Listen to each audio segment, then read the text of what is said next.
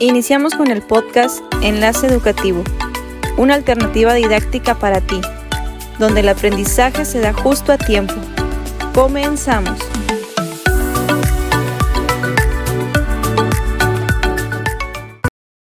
Hola a todos y todas, nuevamente estamos aquí con un episodio más de Enlace Educativo. Esta estrategia, este recurso, esta propuesta que hacemos para ustedes, que hacemos en, la búsqueda y en el desarrollo de consolidar una idea respecto a la ciencia de la educación, respecto a los procesos didácticos y respecto a la labor que el agente educativo, el docente y sobre todo los licenciados en formación que están buscando ideas, buscando pautas para seguir preparándose, eh, tienen. Y esta, y esta propuesta, eh, bueno, la presentamos para ustedes. Hola, Denise, ¿cómo estás? Hola, Israel, ¿qué tal? Excelente, muy bien. Aquí eh, les traemos el día de hoy un, episodio diferente a los anteriores. En el marco del Día Internacional de las Personas con Discapacidad, declarado el día 3 de diciembre por la Asamblea General de las Naciones Unidas, pues nosotros decidimos preparar un episodio especial para todos ustedes, nuestros agentes educativos, nuestros interventores, nuestros maestros que están trabajando eh, allá en esos escenarios educativos y sobre todo ante estos nuevos eh, o nuevas formas en que el mundo se está recuperando de la pandemia. Queremos a través de estos medios llegar al oído de ustedes para tomar en cuenta qué posibilidades tenemos con respecto a la inclusión. Deseamos espacios inclusivos, accesibles, que sean sostenibles y bien, esta visión, esta visión que traemos y que queremos compartir con ustedes es la idea para conmemorar pero bueno, más que conmemorar, para representar este día tan importante a nivel internacional. Sí, Denise, de hecho, este episodio fue grabado el día de ayer en relación a, hoy que estamos grabando el episodio. Es una grabación eh, y vamos a, vamos a escucharla. Les pedimos eh, que la disfruten. De hecho, e, es una construcción, Denise, que, que hicimos, aquí contextualizando un poco. Se nos ocurre en el marco del Día Internacional de las Personas con Discapacidad desde hace dos semanas y la construimos con mismos alumnos nuestros que compartimos. Tenemos una persona sorda que tiene una condición auditiva y es alumna de la Universidad Pedagógica Nacional del Estado de Chihuahua. Tenemos a Alan, que es estudiante también de esta licenciatura, la licenciatura en intervención educativa. Y tenemos a Cristi, que también hemos interactuado con ella, Denise, y hemos desarrollado un asesoramiento respecto a su proceso doctoral y bueno, es muy contentos porque pudimos conversar, pudimos compartir y bueno, es la idea que les presentamos. Sin más preámbulo, pues los dejamos con este conversatorio. Gracias. Buenas tardes. Sean todos bienvenidos a este espacio que se ha creado para conmemorar el Día Internacional de la Inclusión. Eh, la Universidad Pedagógica Nacional del Estado de Chihuahua, como formadora de profesionales de la educación, es inevitable abordar este tema debido a que dentro de la educación seguramente existen muchísimos trabajos realizados, esfuerzos que poco a poco y cada día se han incorporado a los espacios educativos, en los espacios escolares, en los espacios familiares, donde los profesionales que se forman en esta casa de estudios seguramente han tenido alguna intervención. Los docentes, los directivos, los grupos de apoyo a las escuelas y la familia como núcleo importante del desarrollo de todo individuo. En este caso, la sociedad también requiere, todos como conjunto y como sociedad requerimos de mayor conocimiento en el tema para que con el trabajo realizado revisemos, reafirmemos, retroalimentemos y finalmente generemos nuevas estrategias, nuevas formas de trabajo y de inclusión, de intervención educativa, de los procesos de enseñanza y aprendizaje y de que todos y cada uno de nosotros en la sociedad reconozcamos un gran potencial en cada individuo a pesar de ser todos diferentes. Un placer y un honor compartir el espacio con los compañeros docentes, la coordinadora de las licenciaturas, el maestro Israel Ponce, la maestra Denisa Vilés, que tienen a bien en este caso trabajar este conversatorio como un espacio que permita el diálogo, el intercambio, el análisis de las implicaciones que, que la inclusión en este, en este día, en este marco que conmemoramos, pues se exponga, se revise y pues nutra a cada uno de los que participamos y quienes nos ven o nos escuchan a través de, estas herramientas que hoy en día podemos tener al alcance. Eh, los alumnos que nos acompañan, tengo entendido, pues que son Jessica Elena Urrutia, eh, alumna nuestra, que ella precisamente dará y explicará su proceso y su trayectoria en su vida personal, escolar, familiar. También tenemos a Alan Gerardo Olivas, y a la maestra María maestra Laura Cristina Pérez Esparza del doctorado. Y pues específicamente se, ha pensado que este conversatorio pues convocaría principalmente o en un inicio a tal vez a un grupo de estudiantes, tal vez a un nivel educativo, pero definitivamente abrir el espacio y abrir las puertas a través del Facebook Live permite que llegue a otros espacios y que esperemos en todos y cada uno permita tener un espacio de reflexión, de análisis, de retroalimentación y de perspectivas o prospectivas para los retos que esto todavía implica en el quehacer de cada uno de los espacios de la sociedad. Muchas gracias. Eh, éxito en esta sesión que se tenga en este conversatorio. Y adelante. Educar para transformar.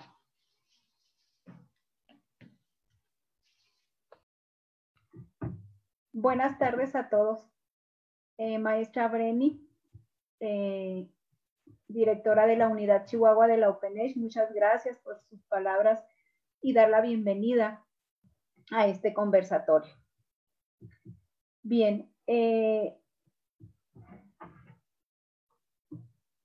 este día conmemoramos el Día Internacional de las Personas con Discapacidad. Cada uno de nosotros, desde nuestro espacio, debemos fomentar esta integración, promover la igualdad de oportunidades, derechos y el bienestar de todos en todos los ámbitos de la sociedad.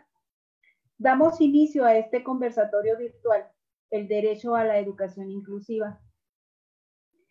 Vamos a contar con la participación del maestro Israel Ponce, de la maestra Laura Cristina Pérez Esparza, del alumno Alan Gerardo Olivas Hidalgo, de la alumna Jessica Elena Urrutia Mejía. Y para dar inicio, vamos a invitarlos con esta pregunta, a participar con esta pregunta. ¿Hacia dónde van los procesos de educación inclusiva? Le damos la palabra al maestro Israel Ponce Ramírez. Lo escuchamos. Tiene algo muy importante, maestro, que comentarnos al respecto. Adelante. Muchísimas gracias, maestra Nati.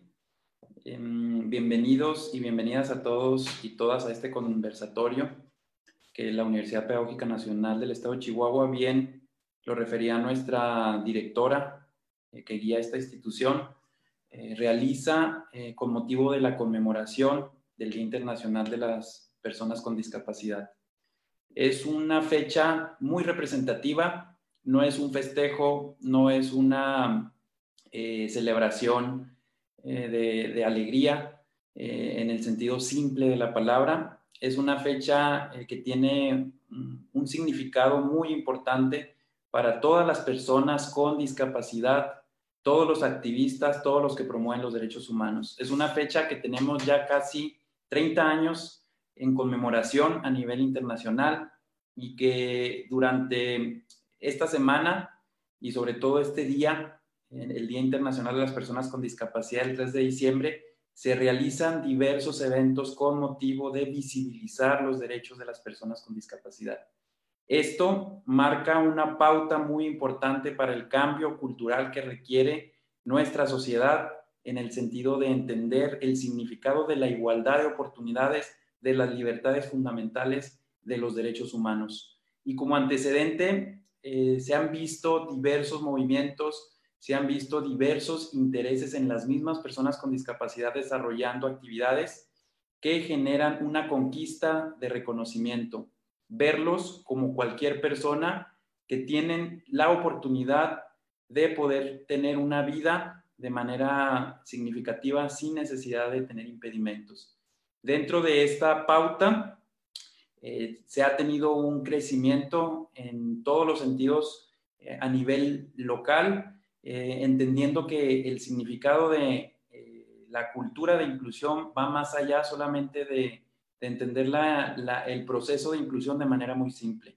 Generar procesos de inclusión implican eh, la, la, aproximación, el acercamiento a todas las personas con un grado de vulnerabilidad.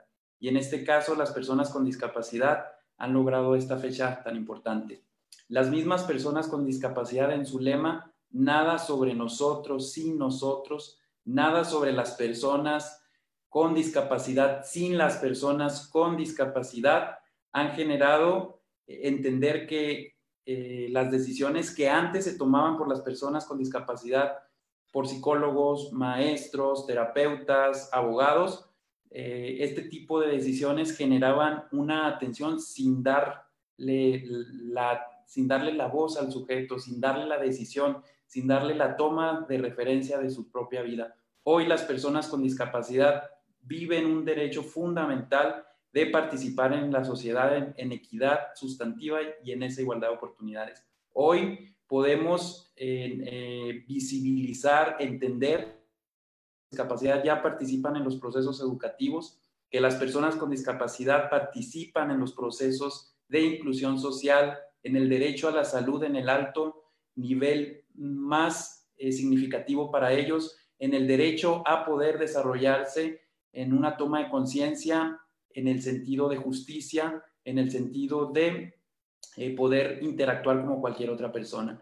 Esto ha sido una conquista y más que el desarrollo que, se ha establecido por, por los especialistas ha sido por las mismas personas con discapacidad. En la Universidad Pedagógica Nacional tenemos eh, ese objetivo con todos nuestros alumnos y alumnas desde la identidad de cada uno de los maestros y maestras que compartimos el espacio de poder compartir nuestras experiencias de, crear esos procesos inclusivos y sobre todo de ampliar el ámbito de, de, transformación de los mismos agentes inclusivos.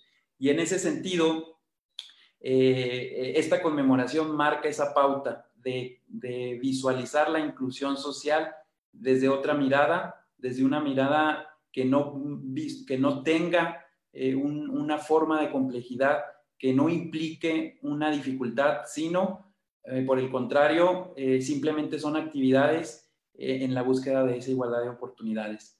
Se reconocen muchos modelos de atención a la discapacidad a lo largo del tiempo y que siguen vigentes, modelos de prescindencia, modelos de eliminación a la discapacidad, anteriormente de manera literal, marginándolos o eliminándolos, y ahora de manera simbólica. Siguen existiendo modelos de atención, siguen existiendo formas de tratar a la discapacidad en relación a ese primer eh, acercamiento que se tuvo en la etapa eh, primaria de la humanidad, más primitiva, más básica.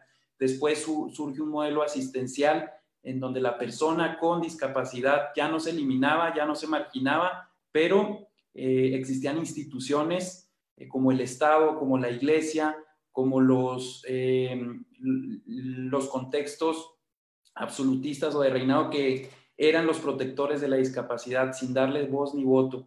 Surge un tercer modelo reconocido como el modelo medicalizado, el modelo terapéutico, el modelo clínico, y es un modelo que todavía conjunto con, en conjunto con los demás modelos sigue vigente debido a que busca la normalización de las personas con discapacidad en el sentido de eh, establecer una línea eh, de, igualdad, pero en condiciones físicas y no en una igualdad en condición de oportunidades. Surge después un modelo muy pegado al asistencial, que es el modelo de integración educativa, de integración social, integración laboral, solamente visualizando la discapacidad como parte de, socializándola, pero responsabilizándola en sus procesos eh, de adaptación, sin una pauta de corresponsabilidad que debe de tener el contexto social. Surge otro modelo, el modelo social, emanado de la, teoría social de la discapacidad y la sociología, y es un modelo eh, en el que estamos transitando de reconocer el derecho humano de las personas con discapacidad en igualdad de condiciones de las demás, independientemente de su condición. Y ese modelo es base esencial para la propuesta que desde la Universidad Pedagógica Nacional les dijimos a ustedes, alumnos y alumnas, para entender que eh, la discapacidad es una condición de vida, así como yo estoy gordo, flaco, alto, chaparro, puedo tener ceguera, sordera, y no implica que sea menos o más, siempre y cuando tenga una adaptación al contexto, eh, esa adaptación y esa transformación de la realidad por parte de la misma sociedad va a tener una implicación de esa búsqueda de igualdad de oportunidades. Y bueno, hay muchas más propuestas, un modelo de diversidad, un modelo de enfoque de derechos humanos, un modelo ciudadano, pero actualmente ese reconocimiento de cinco o seis modelos en los que estamos interactuando es base para entender la inclusión social la inclusión social no se entiende fuera de las barreras sociales. Es decir, trabajar la inclusión social es eliminar los obstáculos del contexto, no es trabajar con la persona en el cambio individualizado, sino en la búsqueda de ese proceso. Y siempre hacemos hincapié los maestros que estamos en este trabajo, inclusión sinónimo de barreras sociales, cómo promover la inclusión disminuyendo o eliminando las barreras sociales. Gracias. Agradecemos al maestro Israel por compartir sus ideas y la información sobre los modelos de atención a la diversidad. Gracias, maestro. A continuación, vamos a escuchar la participación de la maestra Laura Cristina Pérez Esparza. La escuchamos, maestra, con atención. Adelante. ¿Qué tal? Muy buenas tardes. Es un gusto y un honor estar con ustedes compartiendo este Día Internacional de Personas con Discapacidad. Y al lanzar esta pregunta, ¿hacia dónde van los procesos de inclusión? Considero de suma importancia abordar dos puntos. Uno es la política inclusiva y otra es la cultura inclusiva. Hablar de política inclusiva es reconocer las iniciativas que el gobierno tiene para la atención de la persona humana reconociendo las diferencias y necesidades y garantizando una educación abierta para todos los individuos, sin importar su condición cultural, social, política, económica o de otra índole. Esta política inclusiva es la que orienta los cambios dentro del sistema educativo que son necesarios para desarrollar la cultura inclusiva. De ahí la relación entre política y cultura inclusiva podemos hacer un breve recuento histórico. Por allá del año 2006 surgen las orientaciones generales para el funcionamiento de los servicios de educación especial en apoyo a los alumnos con necesidades educativas especiales. A partir de ahí se resaltan varios conceptos importantes, como lo es el de necesidades educativas especiales, integración, adecuaciones curriculares. Posteriormente, en el sexenio de Ernesto Cedillo, se dio un gran acuerdo nacional para la modernización educativa, cuyo objetivo principal era la cobertura en la educación. Esto fue un gran paso hacia la inclusión debido a que esta cobertura iba a reducir desigualdades sociales e iba a llevar la educación a todos. El programa sectorial de este sexenio así lo, así lo marca y se indicaba también fomentar la competencia y el aprovechamiento de las tecnologías en todos los sectores. Ya para el año 2011 reconocemos en la política inclusiva de nuestro país el concepto de inclusión para atender a la diversidad, reconociendo la educación como un derecho fundamental de todos los individuos y la obligación de reducir las desigualdades e impulsar la equidad. Ese mismo año, el plan de estudios resalta el papel del docente, quien debe promover el reconocimiento de la pluralidad dentro de su aula, esa pluralidad social, lingüística y cultural, y observar en ella una gran oportunidad de aprendizaje. También en este año, en 2011, reconocemos ya el concepto de barreras para el aprendizaje y la participación. Aquí reconocemos que nuestros alumnos deben de obtener oportunidades de aprendizaje, de acceso, de participación y autonomía. Asimismo, se hace una invitación a combatir las prácticas discriminatorias. Posteriormente, hablando de, legislatura en política inclusiva, en el año 2016 el artículo tercero fue reformado. Esta reforma nos llevó a, a que su filosofía fuera reafirmada. Continuábamos describiendo a la educación como la actividad que desarrolla armónicamente todas las facultades del individuo y se resalta el respeto a los derechos humanos. En el ámbito inclusivo, esto es muy importante, así como el aprecio a la diversidad cultural y a la dignidad. Ese mismo año, en la Ley General de Educación del 2016, se reconoce la atención a la diversidad y se invita a desarrollar un proceso educativo de manera equitativa, no discriminatoria e igualitaria. Y se establece la necesidad de realizar ajustes razonables por parte del docente para disminuir las barreras para el aprendizaje y la participación. Posteriormente, en nuestro recorrido histórico, en el año 2019, el artículo tercero constitucional de nuevo es reformado dándole ahora sí el carácter inclusivo a la educación. Ya nuestra educación nacional tiene un carácter laico, gratuito, obligatorio e inclusivo. ¿Para qué? Para atender a la diversidad de todos los alumnos del país. Para, para realizar este carácter inclusivo es necesario que nos remitamos a un currículo compacto y accesible, que se adapte a los contextos y que atienda todas las facetas del desarrollo del ser humano y los valores fundamentales del respeto a los derechos humanos.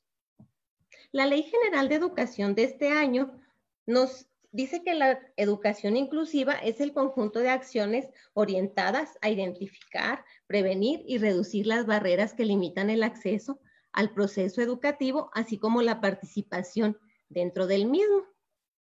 En este punto es importante reconocer que, el gobierno actual tiene su, su postura en una frase, no dejar a nadie atrás, no dejar a nadie afuera. Es algo que tiene un carácter inclusivo y de atención a la diversidad.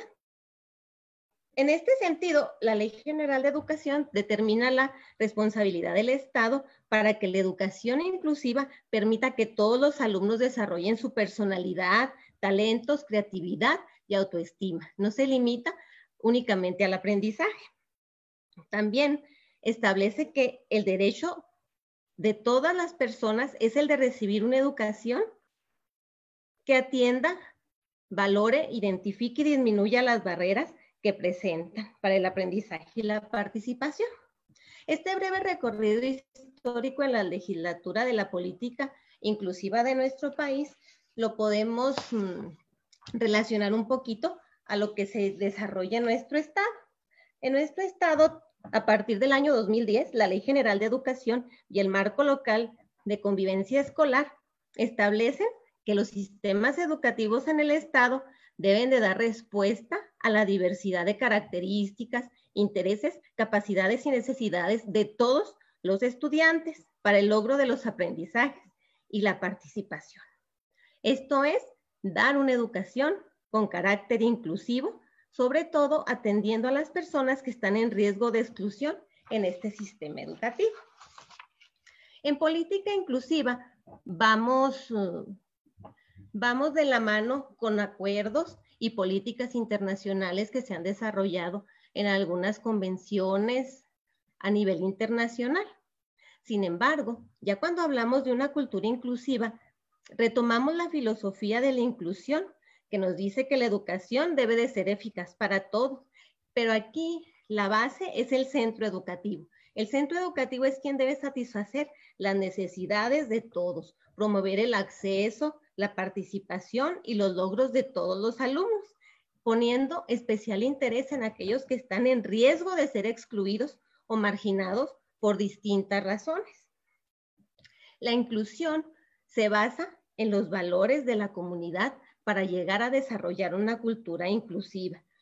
Y estos valores no hacen ninguna distinción de raza, discapacidad, nivel socioeconómico, religión.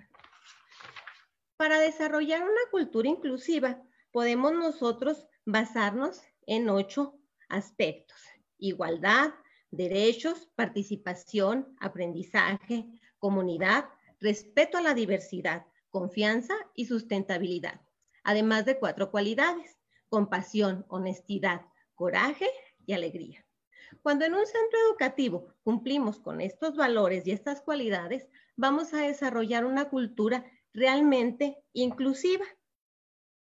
Este desarrollo de valores inclusivos debe de ser compartido por todo el personal de la escuela, los estudiantes, los miembros del consejo escolar y las familias. De ahí del centro escolar, esta cultura inclusiva va a ir a todas las familias y se va a extender a la comunidad.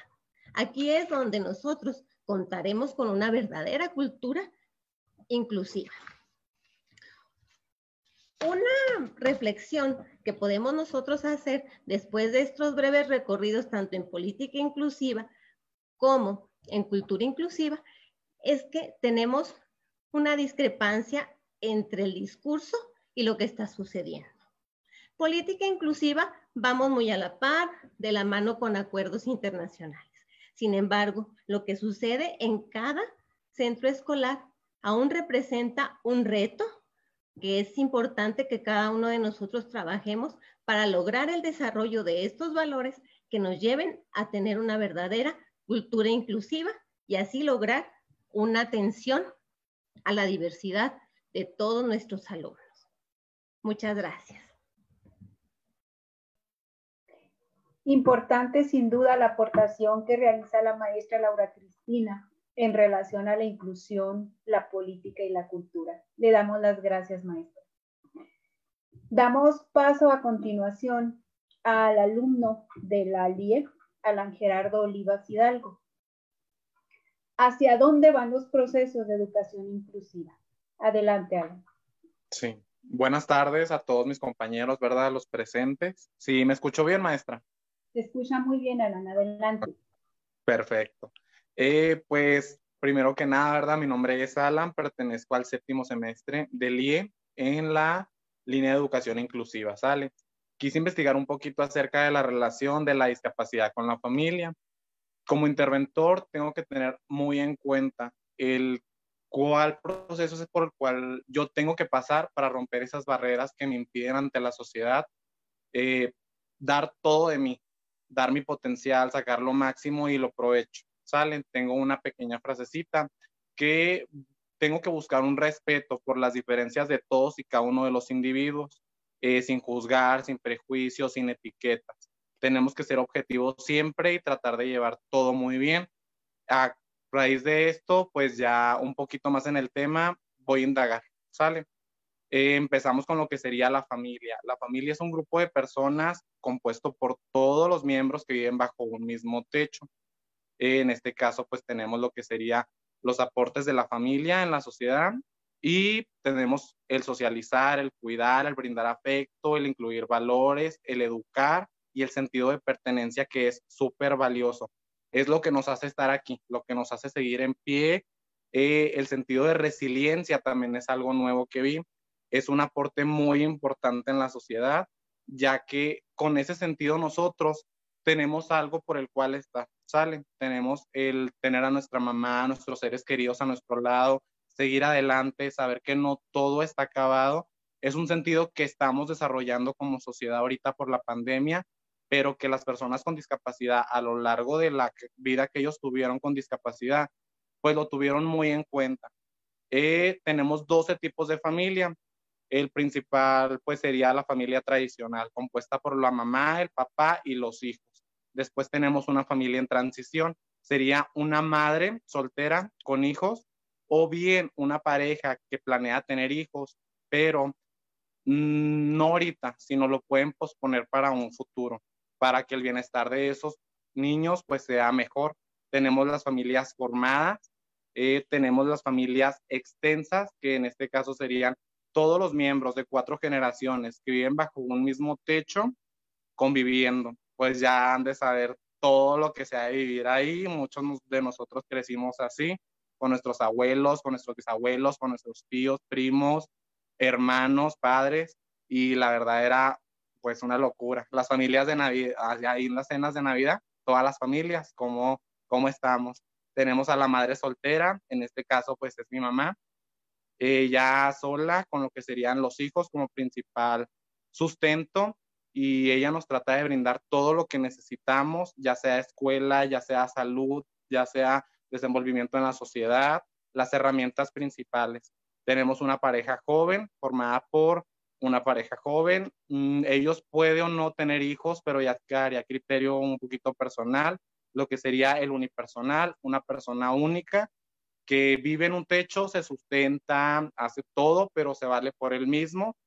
Muchos de nosotros tenemos miedo a eso. Deberíamos de quitarnos esa etiqueta de verlo como algo malo y verlo como un poco positivo el hecho de estar solo, encontrarte, mm, tus fortalezas, tratar de proyectarlas ante la sociedad y darles a entender lo bueno que tú les puedes aportar. Tenemos lo que sería la pareja mayor, en este caso sería como un nido vacío. El nido vacío son las personas mayores de 55 años que ya viven, pues sí, un poquito ya solos, ya los hijos ya tienen más hijos, más familia, viven en otro techo. Tenemos los corresidentes, comúnmente conocidos como los roomies. Eh, son todas las personas que viven bajo un mismo techo, sustentan todos los gastos que tienen, no tienen una relación sanguínea o la pueden tener, pero pues entre ellos existe una convivencia, una familia reconstruida, que serían los tuyos, los míos y los nuestros. El papá o la mamá, en este caso, tienen hijos, eh, buscan una relación, se separaron por X o por Y motivo, los dos se juntan y dan a una familia nueva.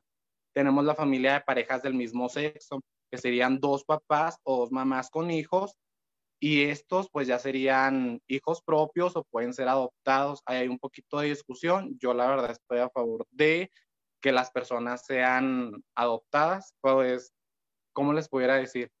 Una familia sirve para darte todo eso que necesitas. Imagínense lo difícil que ha de ser llevar una vida, pues, como quien lo dice solo. O sea, nada más con las herramientas que tú ves a los mayores, pero sin darte esa palmadita en la espalda que muchas veces necesitamos de puedes seguir adelante, puedes continuar, tú tienes esa fuerza y todo va a salir bien.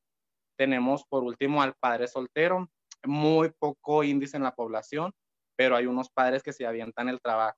Son todos aquellos padres que pues por X o Y motivo, ¿verdad? Eh, viven solos con sus hijos. Ellos los sustentan, ellos les dan el afecto que necesitan, les brindan apoyo emocional, todo esto. Después de esto, pues ya contamos como el principal pilar para la familia a la madre. La madre siempre va a ser la que saque las fortalezas de todos y cada uno de los miembros activos. Siempre va a ser la que esté ahí ante la sociedad, siempre va a ser la que tiene que estar llevando la batuta, la que tiene que estar al pendiente. Muchas veces es demasiado estrés para la madre ya que la sociedad por prejuicios, por estereotipos, etcétera, tiende a juzgarla sin conocer realmente lo que vive una madre, familia, lo que pasa dentro de, eh, tenemos que tener esa como, ese afecto por esas personas, no juzgar a simple vista, sino pensar un poquito, conectar y proyectar hacia dónde queremos que nuestro bien se vea, porque como interventor pues es lo que buscamos, tratar de eliminar barreras y que esas familias pues salgan adelante, ¿sale? Y quiero aportarles un poquito más acerca de lo que serían los hermanos, cómo ellos viven el proceso de tener alguna persona con discapacidad en la familia, ya que comúnmente a estos hermanos se les hace de lado, se les deja un poquito aislados. Los hermanos pueden o no crecer con algún tipo de resentimiento ante la sociedad, pero como padres de familia tenemos que ser un poquito más abiertos y experimentar. Tenemos también que darles el afecto que ellos necesitan, pero no descuidando a la persona con discapacidad, ya que es un miembro muy importante dentro de la familia. Ellos tienen que darle el principal pilar a, ese, a esta personita con discapacidad para que él salga adelante.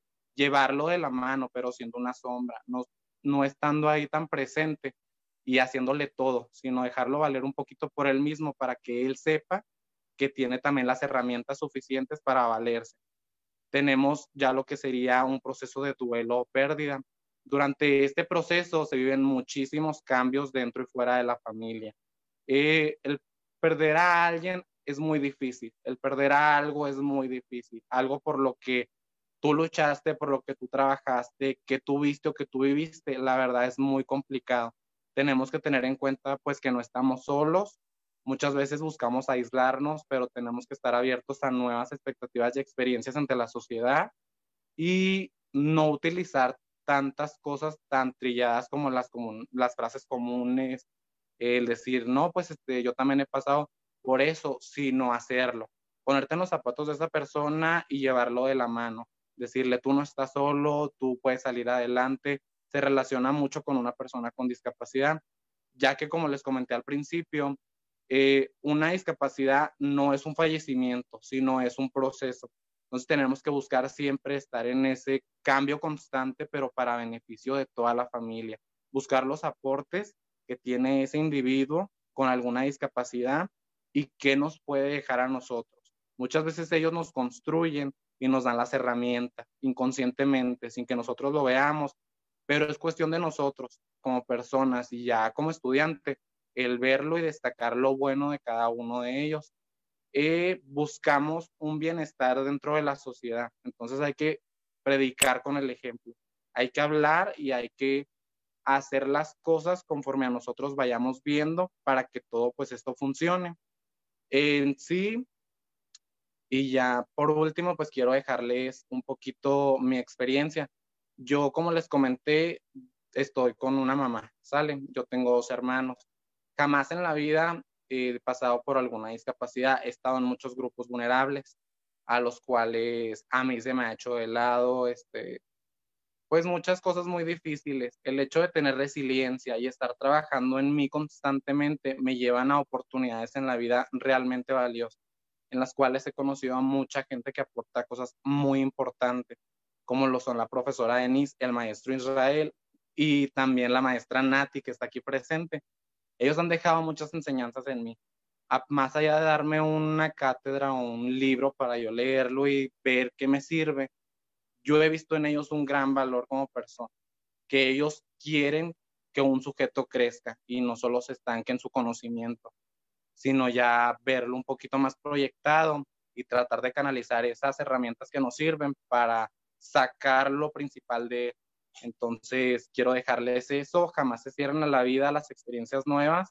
Las, todas las personas tenemos un valor súper importante, acérquense a alguna persona con discapacidad, conózcanla, sepan sus necesidades sepan cómo pueden cubrirla y nadie está solo, ¿sale? Entonces, pues todo esto ya, ya quedará un poquito de más. Les agradezco mucho, mucho, mucho, mucho y ahí estoy al pendiente. Gracias.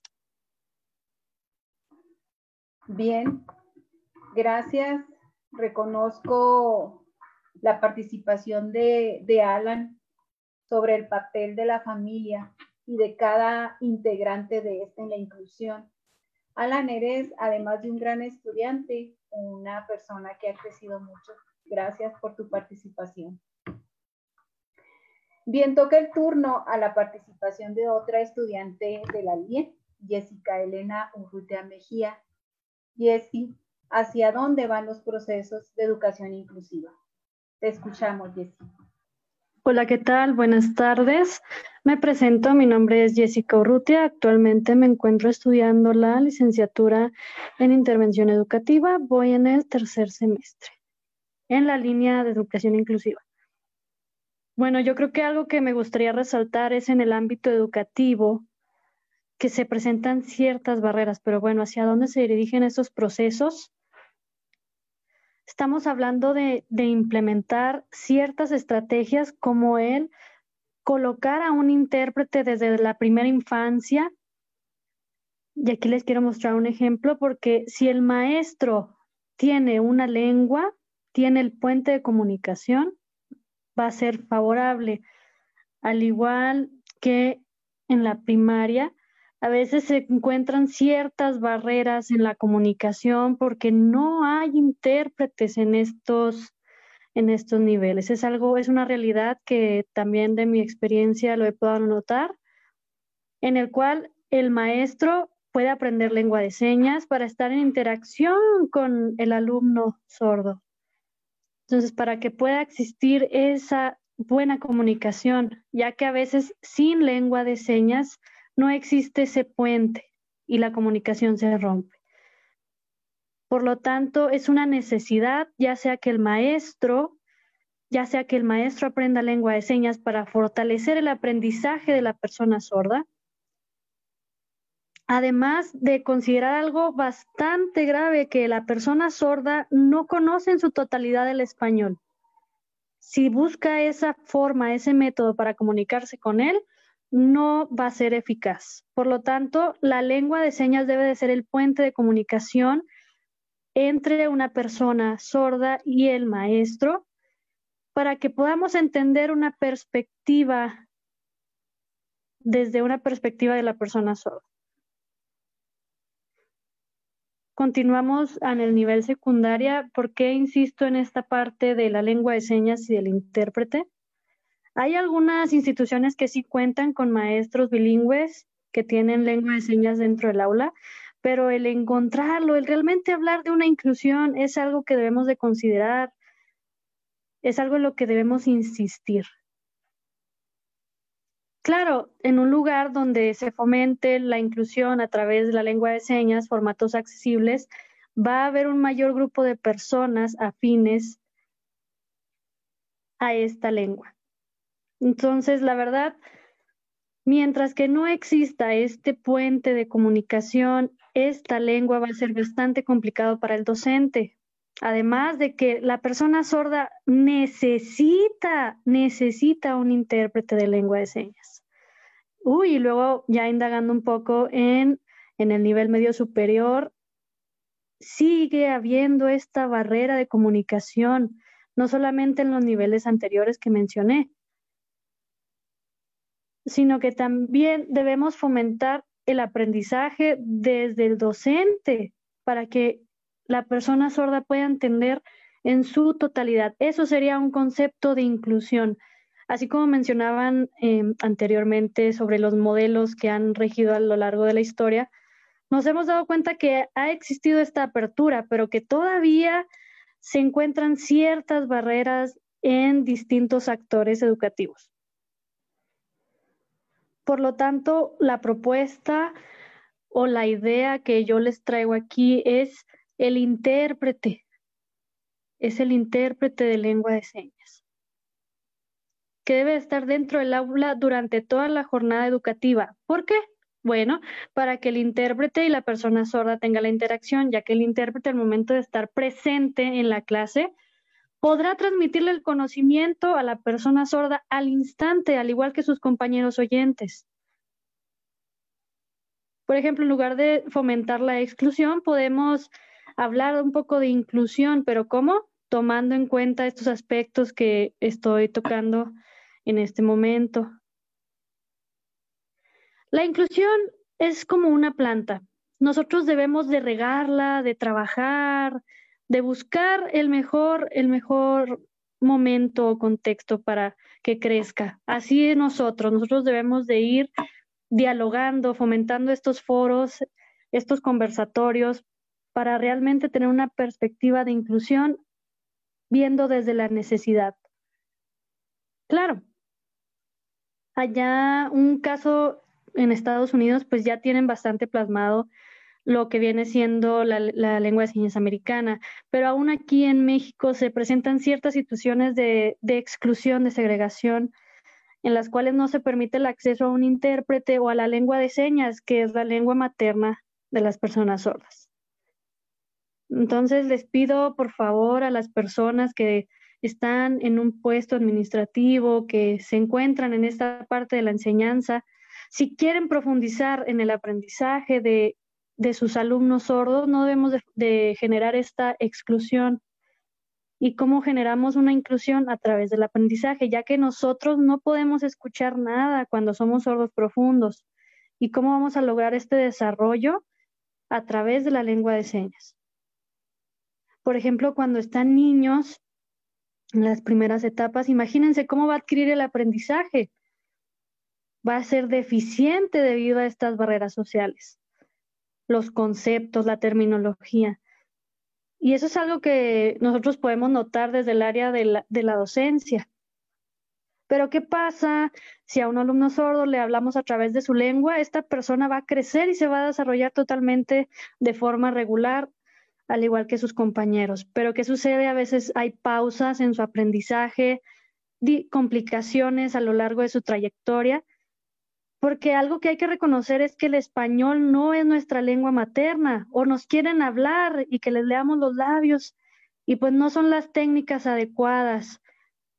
O por ejemplo, ahora que estamos en videollamada, pues menos con esta modalidad no se entiende sobre todo porque estaban en un cuadrito o a veces en los, en los medios el tamaño del recuadro no es el adecuado y se nos dificulta.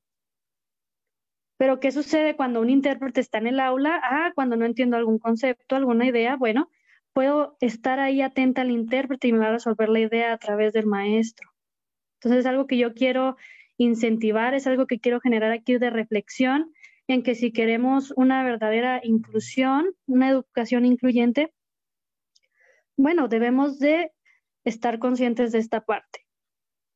Pero sí, actualmente estas barreras sociales es una realidad, son complicaciones que, bueno, a uno le tocan, le toca picar piedra para ir ampliando los horizontes a través del trabajo y de la visibilización. Claro, en todos lados hablamos de una inclusión, pero en realidad no todas las escuelas lo, lo fomentan hablando en materia de lengua de señas y de interpretación. Imagínense en un futuro que, que realmente queramos generar estos espacios incluyentes, ¿cómo vamos a quitar esta discriminación o esta exclusión hacia las personas con discapacidad, ya sea auditiva? Bueno, se trata de visibilizar y así las personas poco a poco se van a ir dando cuenta de cómo somos, cuáles son nuestras necesidades a través de la interacción y este contacto. Claro, tal vez al principio puede ser difícil, no digo que no. La verdad es que no es sencillo. Al momento en que interactuamos por primera vez, sentimos miedo, eh, ya sea hasta entre los mismos familiares. Pero ¿por qué? ¿Por qué no quieren comunicarse? Se va a romper este vínculo. Por lo tanto, debemos tener ese primer contacto para generar ese vínculo, esa empatía. Por ejemplo, las personas con discapacidad motriz, ay, no, no, mejor me alejo. No, no, no, no, debemos generar ese primer acercamiento, evitando esta situación. Y pues es mi participación. Muchas gracias. Muy bien. Muy importante e interesante conocer la experiencia de Jessie. En este Día Internacional de las Personas con Capacidad nos recuerda a todos y en particular al ámbito educativo que tenemos un deber urgente con las necesidades educativas de los jóvenes, adultos y claro, también de los docentes. Un gusto, Jessie, que seas parte del alumnado de la UPNESH. Gracias. Tenemos a continuación la participación de la doctora Imelda Denis Avilés Domínguez y le hacemos la misma pregunta. ¿Hacia dónde van los procesos de educación inclusiva? Adelante. Hola, ¿qué tal? Gracias, Nati. Buenas tardes a todos, buenas tardes a todas. Voy a tratar de, cerrar la pregunta, pero recuperando un poco de lo que comentaron los compañeros. Primero, eh, sí, la convención ya está aquí, estamos este, en esta conmemoración, en esta recuperación de la fecha, de los espacios, de los escenarios, y hemos ganado. La convención ha sido una luz en el camino, la convención nos ha dado pautas para poder intervenir eh, desde el ámbito político, eh, educativo, económico, pero todavía necesitamos seguir caminando. La convención nos ha dicho, bueno, esto es necesario para llegar a una igualdad, pero necesitamos algo más que se llama igualdad inclusiva, es decir, que la igualdad ya no resultó suficiente para dar respuesta a la diversidad, sino que es necesario una igualdad inclusiva. porque eh, la convención tiene un comité, este comité se encarga de dar seguimiento a los países que han firmado y que han sido partícipes de esta convención y ellos van y revisan cómo se están desarrollando las políticas dentro de cada lugar. Entonces, al revisar las, las prácticas y las políticas, ellos emiten algunas sugerencias. Estas sugerencias generar programas y proyectos en pro de la inclusión. Como decían, hemos ganado terreno, pero todavía estamos en esa lucha, todavía estamos en ese cambio, en esa etapa de transición. Y es muy importante aquí lo que decía Jessie, es eh, la actitud. ¿Cómo la actitud va a ser? La igualdad, la, perdón, la inclusión no es responsabilidad de un gobierno, no es responsabilidad únicamente de un docente, sino que la igualdad es la tarea de todos. Y eh, entonces el derecho es una práctica, debe ser una práctica, pero para que haya derechos yo debo hacer, yo tengo poder sobre el derecho de los demás también al hacer que se cumplan o que no se cumplan estas garantías individuales, al hacer que se cumplan estos compromisos. Todos como sociedad generamos una cultura. Obviamente tenemos eh, la garantía de los derechos individuales, tenemos la convención, pero no es suficiente. Y yo quiero invitar aquí a todos los agentes educativos, quiero invitar a los interventores educativos, porque tenemos todavía en la agenda muchas tareas pendientes que se han quedado todavía en el tintero. Cuál es nuestra responsabilidad como interventores, cuál es nuestro compromiso, pues hay que determinar para mm, crear nuevos cambios, nuevos escenarios, nuevos espacios. La convención, eh, junto con su comité, ha estado revisando nuevas teorías, como hemos visto ahora, la diversidad funcional, la teoría crítica también ha entrado con sus teorías colonialistas. Esto defiende el derecho del ser. Entonces, cuál es nuestra función. Hay que revisar estas ideologías, hay que integrarlas al debate. Nada es estático, nada es permanente. Vivimos en constante cambio social. Que no sea este modelo social una utopía para todos, que sea una realidad. Y recordemos que el origen de este movimiento es precisamente desde las personas con discapacidad. Se debe reconocer el enfoque de los derechos, pero sin dejarlos de lado. La participación debe ser una participación colectiva. Es importante esta parte de la actitud. Necesitamos eh, igualdad, pero para la igualdad no, no debemos abandonar esa visión de la diferencia. Incluir a la diversidad, porque todos somos parte de esa diversidad, como decía Alan. Yo no necesito tener una discapacidad para sentirme excluido. Entonces, para abrir eh, los escenarios a la diversidad, necesitamos esa igualdad inclusiva, es decir, una igualdad en un sentido más amplio, que las condiciones sean suficientes para todos, que los escenarios realmente sean transformadores. Hay que ir más allá de la igualdad de oportunidades. Entonces, ¿qué necesitamos? Pues una igualdad distributiva, el reconocimiento de la participación de todos y los ajustes en absolutamente todos los escenarios y todos los espacios del ser. Estas formas del ser o estas normalidades que hemos construido requieren una revisión, requieren de un cambio. Y para eso, pues necesitamos una actitud diferente, una actitud de cambio, de apertura a la diversidad. Es muy importante esta parte del, del lenguaje el lenguaje es una herramienta, es un instrumento de dominación, pero también es una responsabilidad. A través del lenguaje nosotros expresamos una ideología. Y dentro de esa lógica, pues necesitamos una ideología diferente para establecer el derecho como algo que es de todos, no nada más de unos cuantos y para unos cuantos. Entonces, la palabra es acción. Empecemos por nuestras palabras, por revisar nuestro lenguaje, porque nuestras palabras tienen poder. Si bien es cierto, la historia nos ha dicho que, que la lucha para el reconocimiento de estas trayectorias ha avanzado, pero todavía tenemos algunos pendientes. En este escenario de epidemia, hemos visto desigualdades. Por ejemplo, en el caso de los CAM, que son los centros de atención múltiple, ha habido una deserción invisible.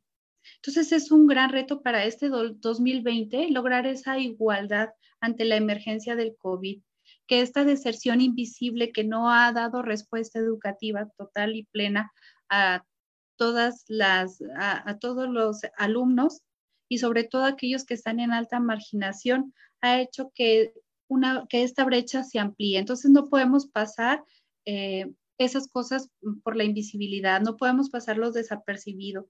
Estas desigualdades que son totalmente evidentes requieren de un cambio, eh, de una cultura nueva que sea de bienestar para todos, que todos podamos tener la misma participación con o sin discapacidad.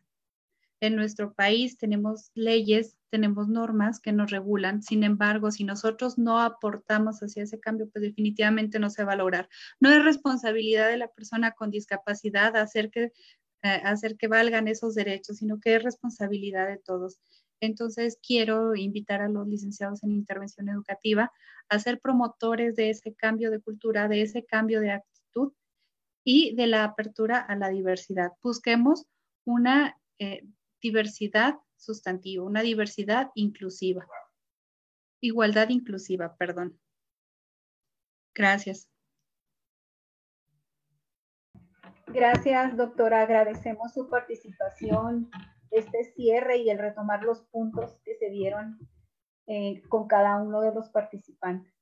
Agradecemos también la participación de los, de todos. Sobre todo, tengo aquí una serie de comentarios y preguntas sobre lo que se ha abordado en el conversatorio. Eh, a continuación vamos a abrir un espacio para escucharlos, para escucharlos y contestar algunas de las inquietudes que ustedes tienen. Me gustaría agradecer a los que están ahorita al pendiente eh, poniendo sus comentarios muy importantes voy a tratar en este momento de, leer, de, de, leerlos todos, sobre todo las dudas y preguntas que tienen. Mari Lafon comenta que le queda claro el tema de los derechos a una educación, pero el derecho de una educación inclusiva entonces debe de ser de calidad, que considere y respete nuestras diferentes capacidades y necesidades educativas, costumbres, etnia, idioma, discapacidad, edad, etc., para no dejar a nadie de lado. Da las gracias al maestro Israel y a todos los participantes. Alondra tiene una pregunta acerca de los modelos de atención a la diversidad. Ella pregunta de cuándo surgieron estos modelos si nos puede ayudar el maestro Israel. Muchas gracias, maestra Nati. Sí, el surgimiento de los modelos pues tiene espacios y tiempos determinados. Eh, como lo referí, siguen vigentes, aunque ya no de manera literal, pero siguen aplicándose. El modelo de presidencia eh, surge en la época antigua, cuando se consideraba el ser humano de manera primitiva. Luego un modelo asistencial, eh, con referente en, en, en Velasco Jauregui, eh, ella agrega ese, ese, modelo asistencial en donde refiere que la, la, iglesia como institución formal adopta el cuidado de las personas con, con, discapacidad, luego un modelo medicalizado clínico después de las guerras mundiales, cambia la visión de, de atender a las personas con discapacidad y un modelo social en donde el movimiento de vida independiente de las mismas personas con discapacidad y a su vez la academia, las investigaciones y a su vez el cambio de la normativa internacional política desde 1948, luego con los impedidos, la, declaración de los impedidos en el 61, el decenio de los impedidos del 82 al 83 las normas uniformes que marcan la pauta de la integración educativa, eh, la, la, Convención Interamericana para Prevenir y Eliminar todo tipo de violencia a personas con discapacidad en el 99 y en el año 2001 con el índice de inclusión genera un cambio en el paradigma para vivir la teoría social de la discapacidad, que como lo decía la doctora Denise, marca esa pauta de la Convención Internacional, que es el instrumento para todos nuestros líes. Eh, es un tema sumamente importante y a partir de ahí se han generado otros, otros, otras pautas en el 2011 que marca esa pauta del Informe Mundial de Discapacidad y actualmente en el 2019 con el sistema de registro que nos da la oficina de Santiago. Esto marca los cuatro o cinco modelos que se tienen en, la atención a las personas con discapacidad. Gracias, maestra. Gracias, maestro Israel. Plácido Silva, Alondra Pérez, Consuelo Esparza, agradecen la participación de la maestra Cristi, reconocen su vocación y el cariño en su labor. Eh, Corina Aguilar pregunta sobre los cuatro aspectos que debemos de tener los docentes para brindar una educación inclusiva.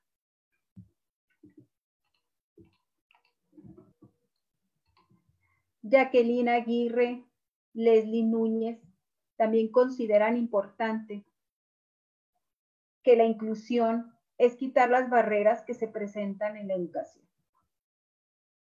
Parece importante también que mencionen el derecho a la educación. Continúo rápidamente. Si cualquiera de los participantes gusta interrumpirme, solo me indica. Y Ramos, es muy importante poner en práctica una educación inclusiva que realmente tome en cuenta a todas las personas por igual.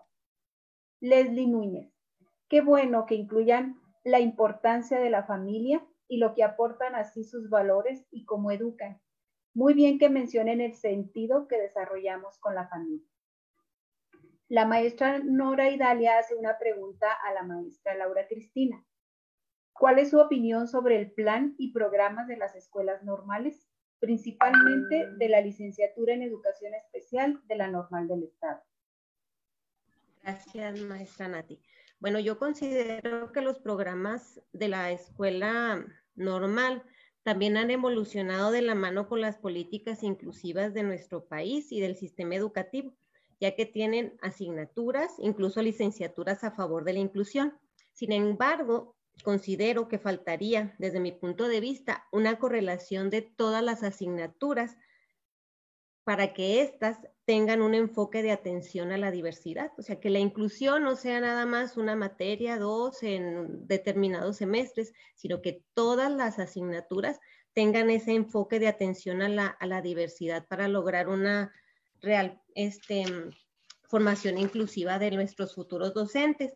Y respecto a la pregunta anterior, maestra Nati, sobre los cuatro, cuatro este, elementos que requieren los docentes, yo lo retomaba de BOT, del 2006, él nos decía que se requieren ocho, ocho palabras, desarrollar ocho elementos en el salón de clases, ¿sí? Que es la igualdad, derechos, participación, aprendizaje, comunidad, respeto a la diversidad, confianza y sustentabilidad. Y las cuatro cualidades que nosotros como docentes debemos de desarrollar en nuestra práctica es la compasión, honestidad, coraje y alegría. Esto nos va a llevar a desarrollar una cultura inclusiva en nuestras aulas y así irla promoviendo en el centro escolar y posteriormente a la comunidad. Gracias, maestra. Gracias, maestra. Alondra Pérez, es muy importante ya que nos mencionan que lo principal para eliminar estas barreras es la inclusión. Astrid López, Actualmente debemos trabajar con este tema tan importante como la inclusión, ya que debemos hacerlo sentir en contexto a nosotros, apoyarlos para que se desenvuelvan dentro de nuestra sociedad y principalmente logremos esto con las barreras sociales. Muy buenas explicaciones. Janet opina, Janet Peña, para mí, respeto y la igualdad son la clave para romper cualquier barrera social y de suma importancia para una educación inclusiva.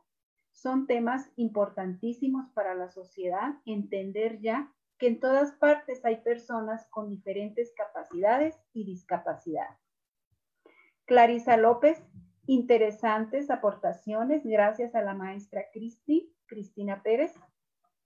Leslie Núñez, es muy importante que todos sepamos la importancia de los tipos de familia, ya que no sabemos cómo puede cambiar el contexto social dentro de cada uno. Mari Lafón pregunta al maestro Israel, ¿cuál es la enseñanza que nos pueden transmitir ustedes como docentes para despertar y desarrollemos la conciencia de una educación inclusiva? Muchas gracias, maestra. Saludos a, Mari Lafón, Mavi, también alumna de, nuestra licenciatura en, inclusión, en intervención educativa. Eh, eh, Mavi, eh, la, clave para, pregunta Mavi, ¿cuál es la enseñanza que nos pueden transmitir ustedes como docentes? Yo creo que la clave, Mavi, no es tanto la enseñanza, sino una corresponsabilidad entre el, futuro agente inclusivo, ustedes, futuros LIE, es una corresponsabilidad, la palabra corresponsabilidad me gusta mucho en el sentido de participar todos y no que caiga la responsabilidad solamente en el docente o en la institución o en la autoridad. Yo creo que la decisión de haber tomado la, eh, haber tomado la iniciativa de estudiar esta carrera implica que ustedes van a ser agentes de cambio, de transformación en donde quiera que estén cuando egresen. ¿Cuál es el proceso? Yo creo que la misma pregunta trae una palabra clave, eh, que es esa toma de conciencia. ¿Y cuál va a ser la toma de conciencia? La búsqueda de igualdad de oportunidades, Mavi, en el sentido de que todos por el gozamos de libertades fundamentales y podemos aplicar derechos humanos vivir los derechos humanos en todo sentido. Entonces, cuando estemos enfrentándonos con cualquier condición de vulnerabilidad, tener esa perspectiva de derechos humanos va a pauta, pero tener la perspectiva no solamente es, ah, quiero pensar en derechos humanos, implica a ustedes, líes, esa especialización que requieren tener. Gracias, maestro. Leslie Núñez, Alondra Pérez y Plácido Silva hacen una pregunta eh, con, la misma, con la misma idea. Eh, ¿Considera que la inclusión se está llevando a cabo en las escuelas o falta trabajar más la inclusión? Pregunta de Plácido Silva. Maestra Cristi. Gracias, maestra.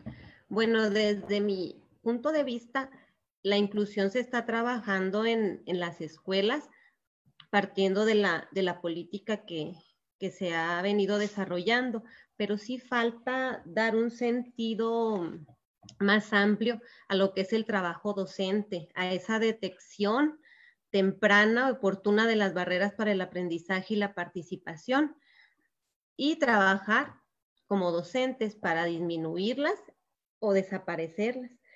Es el, es el realizar los ajustes razonables en la planeación didáctica, para atender a la diversidad. Como se ha mencionado a lo largo de este conversatorio, no es nada más atender a quienes presentan cierta, cierta circunstancia, cierta característica, es atender a todos, porque todos y cada uno de los alumnos presentan una característica, alguna necesidad, este, algún, alguna barrera para el aprendizaje y la participación. Entonces, para mí, todavía falta, falta trabajo de parte de los docentes para promover esa cultura inclusiva. También es importante que el docente promueva en sus alumnos el que se reconozcan dentro de un grupo unos a otros como seres diferentes, pero que se logre a partir del reconocimiento de esas diferencias aprender unos de otros. Para mí ese es uno de los retos principales de la educación inclusiva en la escuela. Gracias, maestra. Gracias, maestra. Muy bien. Karen Briones comenta que hablar de inclusión es hablar también de la eliminación de las barreras sociales. Marie Lafon comenta que la aportación de Alan es muy importante. Eh, muy bien eh, explicado y muy valiosa la participación de o comentar la experiencia por parte de Jessica. Muchas gracias. Vanessa Grimaldo comenta que todos los docentes deberíamos aprender lengua de señas. ¿Ok? Para la maestra Cristi, pregunta, ¿cuáles son los objetivos y desafíos que tienen como docente? Probablemente ya está respondida, si quiere agregar algo más. Sí, pues ya se, sería retomar un poquito la, la, respuesta que di anteriormente, pues los retos y desafíos que tenemos nosotros los docentes es esa atención a la diversidad, la detección temprana y oportuna de las barreras el aprendizaje y la participación, realizar los ajustes razonables en la, en la planeación y como les comentaba, promover ese reconocimiento en los alumnos del otro y aprender de esas diferencias. Para mí son los principales retos y pues la promoción de los valores que nos lleven a una cultura inclusiva. Claro, maestra Cristi, aprovechamos. ¿En qué medida los padres de familia y los docentes representan una barrera para la inclusión? Pues para, para mi punto de vista, pueden representar una, una barrera en el, en el aspecto o en el sentido de que no reconocen esta cultura inclusiva. El que, el que ellos esperen o, o, exijan determinada atención o tengan algunas expectativas que no vayan en relación a lo propuesto por el centro de trabajo, por la visión que tiene el centro educativo para atender a la diversidad de los niños. En ese sentido puede ser una, una barrera mm, los padres de familia y pues los docentes pudiese, pudiese ser también una barrera cuando no se reconoce que tenemos un grupo que es diverso. Muchas ocasiones tenemos o caemos en el error de ver a nuestro grupo como un grupo homogéneo. Y entonces así realizamos nuestra práctica, así diseñamos las estrategias, entonces ese es uno de los principales barreras que nosotros en el actuar docente podemos poner a la inclusión, el no reconocer y atender la diversidad. Gracias, maestra. Muchas gracias. Gracias. La compañera Mari Lafonis Aguirre es una compañera estudiante también de la LIE y ella aporta el gran compromiso que tienen también los compañeros de clase. Janet Peña pregunta, ¿cuál es la barrera social más difícil de atravesar?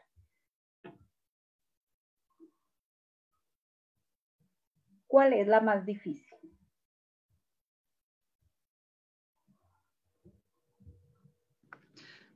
Bueno, si me permiten, yo creo que la parte más importante, voy a hablar de la parte actitudinal. Eh, la actitud tiene tres componentes. El primer componente, quizá con eso le pueda responder también a Mavi.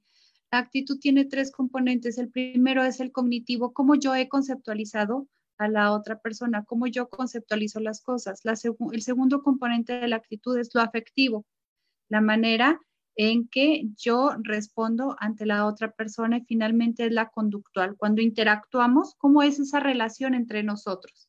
Entonces, la actitud se compone de esos tres elementos. Desde que yo conceptualizo a la discapacidad como algo anormal, como una deficiencia, ya lo demás va a ser igual, no va a haber interacción o esa interacción se va a ver permeada por la conceptualización que yo tengo con respecto a la función del docente, sí es, e, es, un reto, pero tiene que ver primero con esa conceptualización o con esa idea del otro.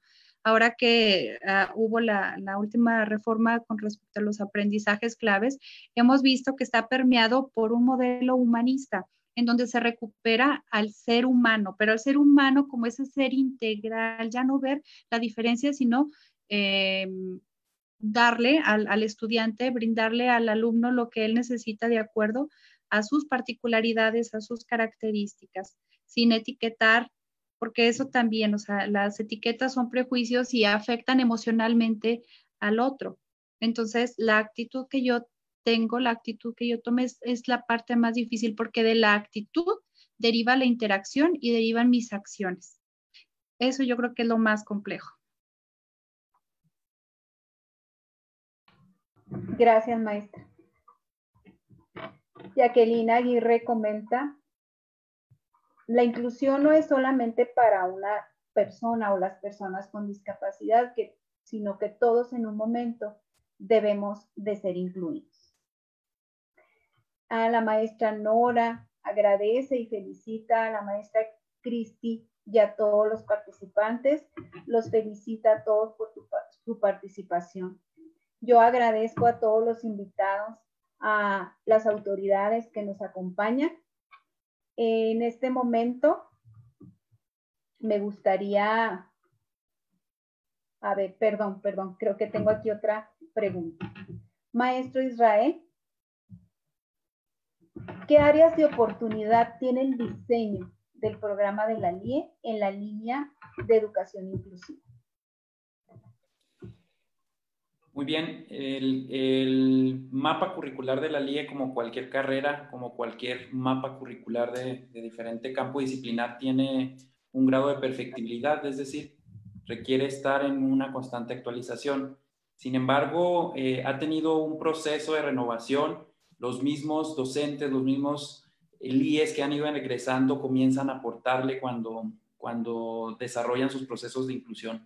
Considero que aún eh, las áreas de oportunidades dejar la noción de el modelo medicalizado, el modelo clínico, eh, en ciertos elementos, eh, visualizar a la persona con alguna diversidad, alguna condición física, social, emocional, una condición biopsicosocial, desde una responsabilidad propia, es decir, que se busque adaptar. A su vez, considero también que tiene mucho eh, enfoque en relación a los derechos humanos, pero puede todavía eh, fortalecerse un tanto eh, el, proceso de, formación en, este aspecto de los días, entender que el derecho, el derecho va a ser por ellos aplicable si están dentro de una instancia gubernamental. El derecho solamente lo garantiza el Estado o lo puede violentar.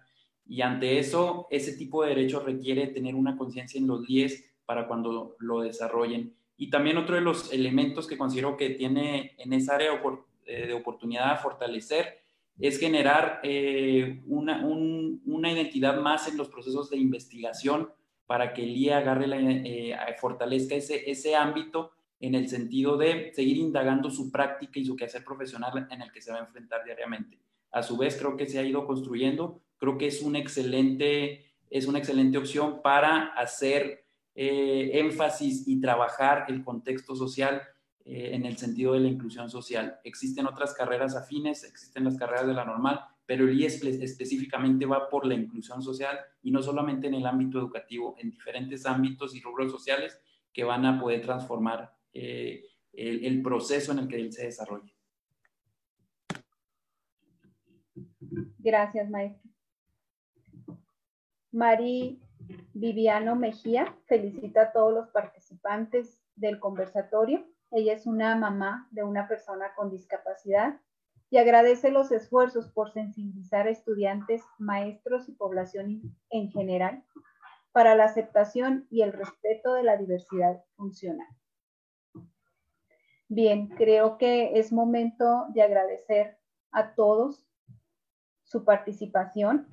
Vamos a darle la palabra a la maestra Otilia Núñez, subdirectora de la Unidad Chihuahua, quien nos brinda unas palabras de cierre. Muchas gracias, maestra Nati.